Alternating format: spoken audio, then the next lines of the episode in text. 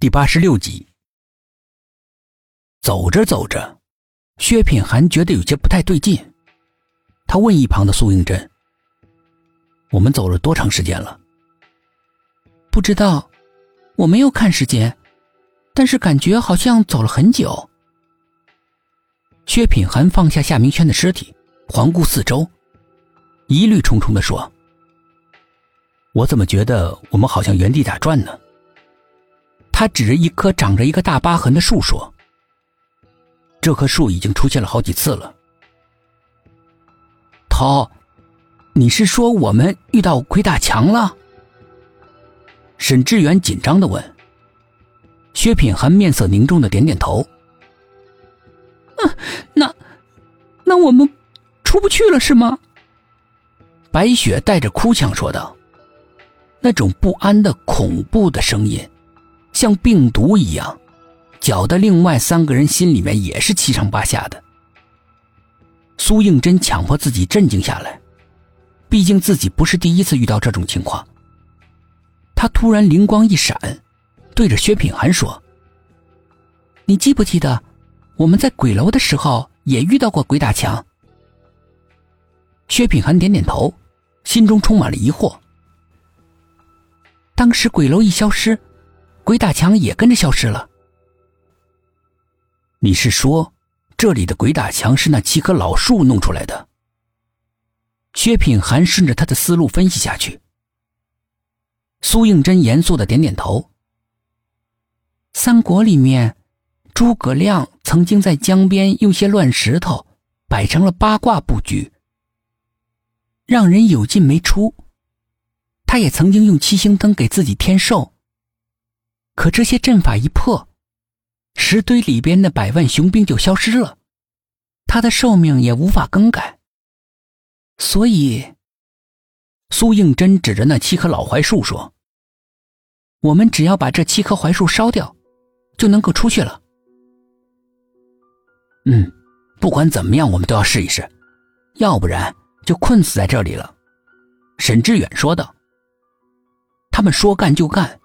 把地上的枯叶全部集中在那几棵老槐树下，沈志远点火，枯败的树叶腾的一下燃烧了起来，迅速的引燃了那几棵老槐树。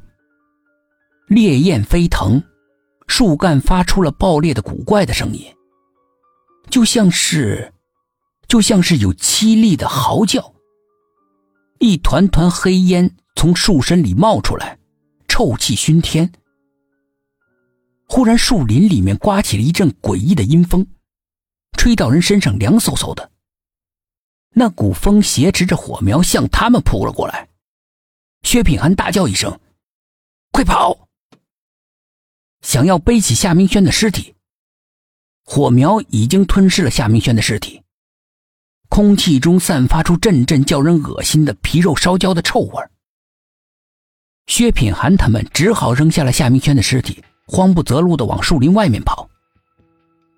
苏应真忍不住回头看，烈焰里，夏明轩正目送着他们，那眼神里流露出释然、解脱、感激。不要看了！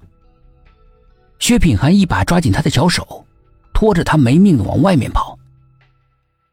火蛇像一条疯狗一样紧咬着他们不放。很快，他们就被冲天的大火包围了。四周空气中的氧气迅速的减少，浓烟呛得他们呼吸困难，肺部就像被撕裂一样疼痛。就在一群人走投无路，认定要葬身火海的时候，头顶上忽然响起了几个惊雷，瓢泼大雨从天而降，大火很快就被扑灭了。劫后余生的几个人兴奋的忘乎所以，紧紧的抱在了一起。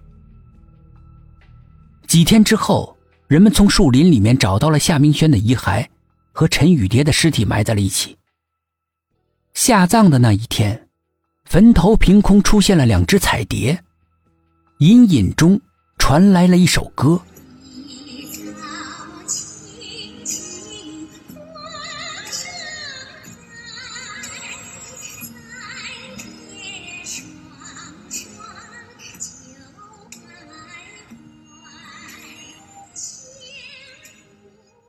苏应真忽然觉得眼眶很热，似乎有滚烫的液体要流了出来。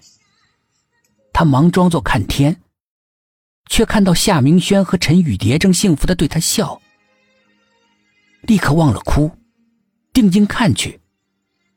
湛蓝的天空，除了几朵白云之外，什么都没有。